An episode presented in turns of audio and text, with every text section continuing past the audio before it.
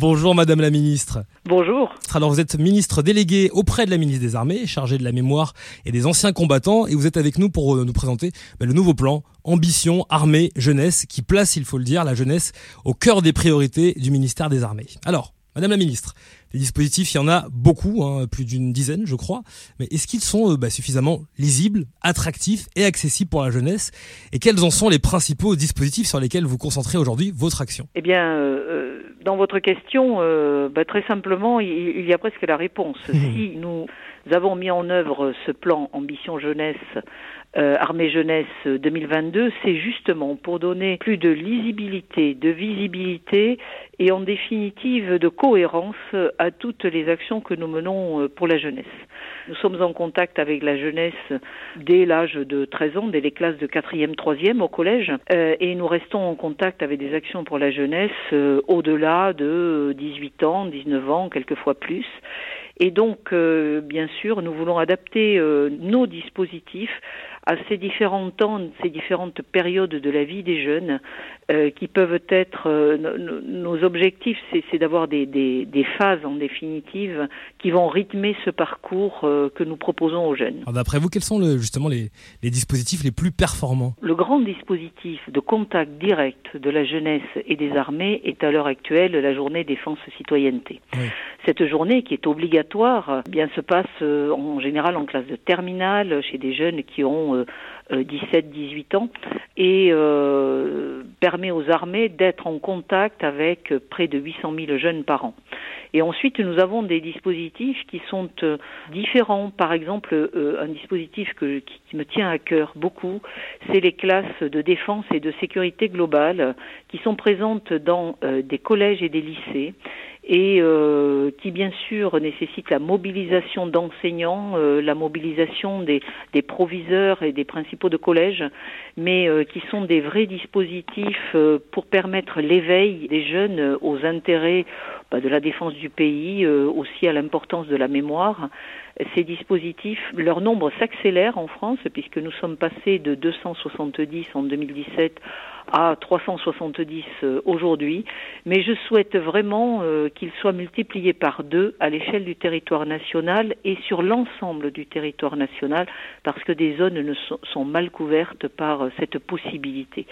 C'est mettre en contact un établissement et une classe dans un établissement scolaire avec une unité militaire. Nouer des liens en définitive qui permettent de ben, d'éveiller la jeunesse à simplement la défense nationale, à ce que sont les armées, à ce que représente aussi le monde combattant, les anciens combattants, la mémoire et toutes les valeurs qui sont véhiculées par nos armées, les valeurs bien sûr de fraternité, de solidarité et puis les valeurs républicaines. Et bien entendu, euh, nous parlons euh, de citoyenneté également. Donc je crois que c'est cette présence dans les établissements scolaires est tout à fait, ces dispositifs sont très très intéressants.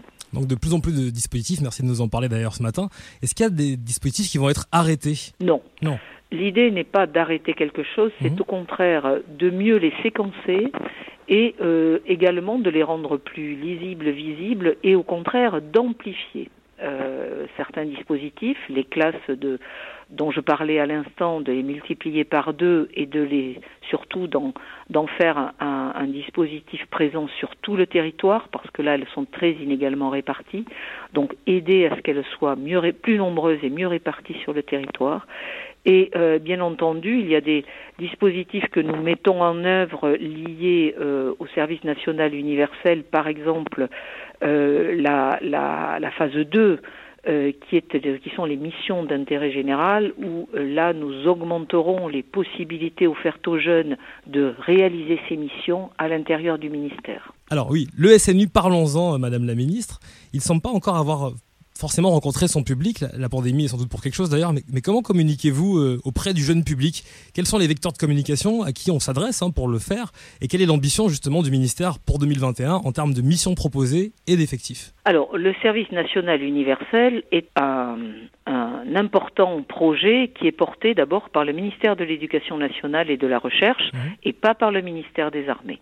Le ministère des Armées participe au service national universel, comme d'autres ministères, avec une journée qui est dédiée euh, au ministère des Armées et qui s'appelle la journée Défense et Mémoire que nous avons déployée en 2019 euh, auprès des 2000 volontaires qui ont effectué leur SNU et que nous continuons d'améliorer pour la déployer auprès des prochains. Alors, euh, il y a eu 2000 volontaires en 2019.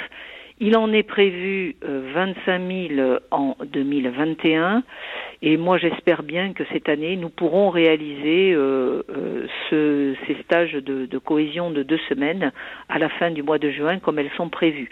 La communication se fait par les services de l'éducation nationale par le biais des recteurs dans les établissements scolaires afin de sensibiliser les jeunes pour qu'ils se portent volontaires pour ce service national universel. Ce n'est pas fait au niveau de nos armées. Très bien. Alors Madame la Ministre, on a eu pas mal de, de questions, euh, des questions d'auditeurs notamment qui nous disent si je suis en troisième par exemple et que je veux faire un stage d'observation dans une unité, une unité militaire, est-ce que c'est possible concrètement? Concrètement, oui. Hmm. Nous accueillons des jeunes pour des stages d'observation de et nous avons multiplié ces possibilités. Donc concrètement, je dis à ce jeune, oui, c'est possible. Très très bien, ça c'est une bonne nouvelle. Est-ce qu'on peut dire un petit mot de la fabrique défense qui aura lieu du coup en janvier 2022 Skyrock PLM sera évidemment sur place. Est-ce qu'elle sera la vitrine de cette ambition dont on parle depuis le début de l'interview? Euh, La fabrique défense, c'est bien sûr faire appel aux jeunes, euh, aux jeunes euh, créatifs, euh, aux jeunes qui ont qui ont des talents particuliers dans certains domaines, puis qui peuvent apporter leur créativité au service des armées avec bien sûr une, une ambition aussi à l'échelle européenne hein, de, de, faire appel à ces jeunes, à ces jeunes créatifs. Donc euh, tout cela est bien sûr euh, la suite logique de l'investissement euh, de notre ministère auprès de la jeunesse. Quand je dis investissement, ce n'est pas un investissement, nous le disons souvent, nous avons besoin de la jeunesse. Nous avons besoin de la jeunesse parce que nous recrutons 27 000 jeunes par an. Bien entendu, dans nos armées, nous sommes le plus gros recruteur de jeunes dans ce pays. Et nous avons besoin de la jeunesse et de sa créativité parce que, bien entendu, l'évolution des systèmes d'armes, l'évolution des, conditions de combat euh, bah, nécessite que euh, tous les jeunes créatifs, tous ceux qui recherchent, que ce soit dans le numérique ou dans d'autres domaines, eh bien nous puissions leur accorder, euh, leur accorder euh, notre confiance. Donc euh, voilà, je, tout cela participe bien sûr à, à, notre confiance dans la jeunesse et aussi aux besoins que nous avons de cette relation avec la jeunesse. Madame la ministre, je vous remercie vraiment pour cet entretien. Merci d'avoir pris le temps de répondre à nos questions ce matin sur Skyrock PLM et à très bientôt. Merci beaucoup. Au revoir. À bientôt. Revoir.